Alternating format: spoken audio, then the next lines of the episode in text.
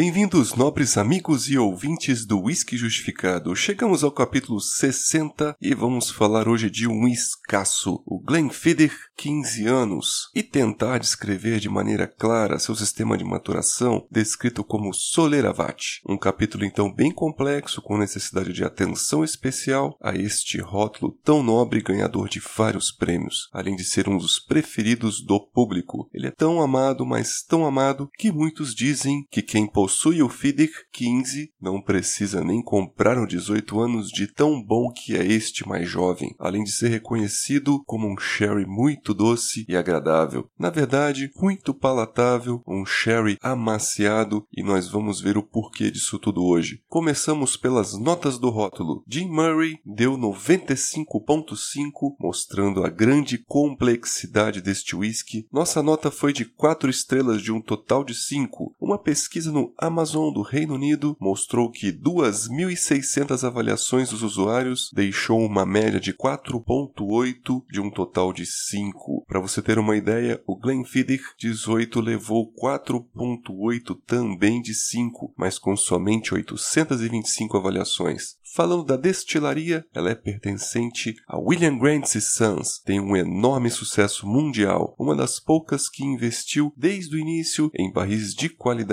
e insistiu na valorização do seu single malt. A história conta que em 1963 Glenfiddich foi o primeiro whisky a se enquadrar na categoria de single malt no Reino Unido e conquistou o mundo, além de inovar nos sistemas de visitas às destilarias e foi também a primeira a abrir um centro de visitantes em 1969. Vejam que o slogan Stand Fast, pertencente à família Grants, tem um significado realmente de se manter firme em sua posição, tanto física como em linha de pensamento firme e imutável, trazendo inovações para o mundo dos whiskies, além de uma destilaria que não se corrompeu, nunca foi vendida, pertencendo à mesma família há várias gerações. Até mesmo a garrafa e o tubo triangulares, eles tentaram se diferenciar dos outros concorrentes. Então, entrando numa loja no mercado, você vê uma garrafa triangular com um grande cervo dourado estampado, obviamente saberá que se trata de um rótulo da Glenfiddich. Até mesmo seu blend, que é o Grants, também adota este formato.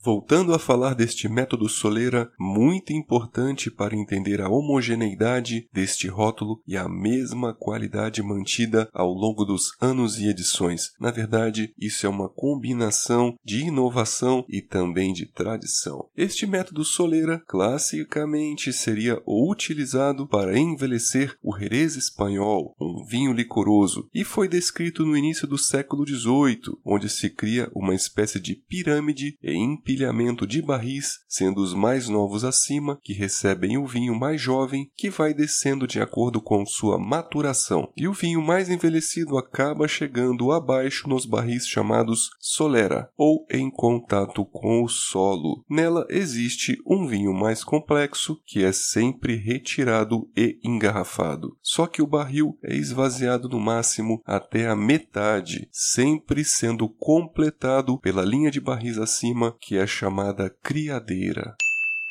O método da Glenfiddich é um pouco diferente, chamado Soleravat, pois é um grande barril com cerca de 2.500 litros que recebe aí conteúdo da combinação de barris, faz uma segunda maturação por no máximo três meses e também é esvaziado pela metade para o engarrafamento, sendo que sempre recebe o uísque envelhecido do sistema criadeira. Estes seriam uma combinação de barris novos e também mais antigos, de carvalho europeu ex-sherry, ex-bourbon e inclusive uma porcentagem menor, mais presente, de barris virgens que acabam maturando os whiskies por pelo menos 15 anos. Imagine então o resultado desta combinação de whiskies novos e frutados, com outros mais envelhecidos, cheios de aromas terciários e daquela maturação longa. Eles acabam ficando casados com suas camadas mais estreitadas e amansadas, transformando numa bebida muito palatável e leve. Então, quando você degusta o seu Glenfiddich 15 anos, imagina que pode sim estar degustando uma pequena parte de whisky que tinha 15 anos em 1998, ou seja, coisa bem envelhecida e nobre.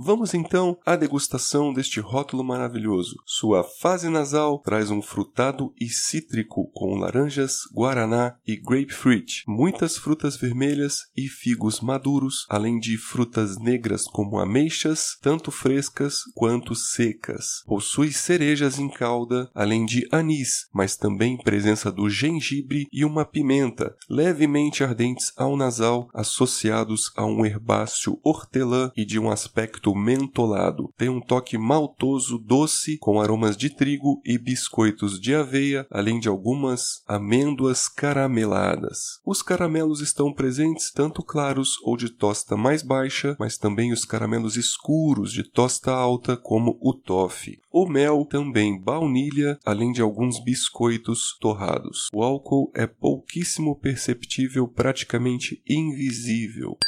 Slantia. Na fase bucal, existe uma sensação de corpo bem leve e baixa oleosidade. Assim, uma percepção um pouco diluída, mas muita correspondência bucal com dulçor e frutados, além de boa presença sim em todo o palato. Existe um álcool equilibrado que acaba sendo potencializado um pouco pelos toques apimentados, além de leve amargor na base da língua. A finalização é com uma persistência gustativa alta e o retrogosto gosto é frutado e amadeirado, trazendo baunilha, malte torrado e o caramelo toffee. Então, meus amigos, eu finalizo este review dizendo que é mais um rótulo maravilhoso sendo justificado. Foi uma degustação muito prazerosa e a gente percebeu pouca variação dos aromas e sabores ao longo de toda a garrafa. Ele parece não mudar com a microoxidação, isso pode ser um efeito do Soleravat. Realmente um dos melhores 15 anos disponíveis no mercado, além também de um sherry. Mas a influência do barril sherry é um pouco diferente, mais adocicado. E com essa cereja, algo líptus, lembra muito a sensação refrescante como aquela bala house de cereja. Oh, eu agradeço a audiência de vocês e a paciência e lembro-vos que estou no Instagram para eventuais dúvidas e sugestões e nos vemos nos próximos podcasts. Shiny.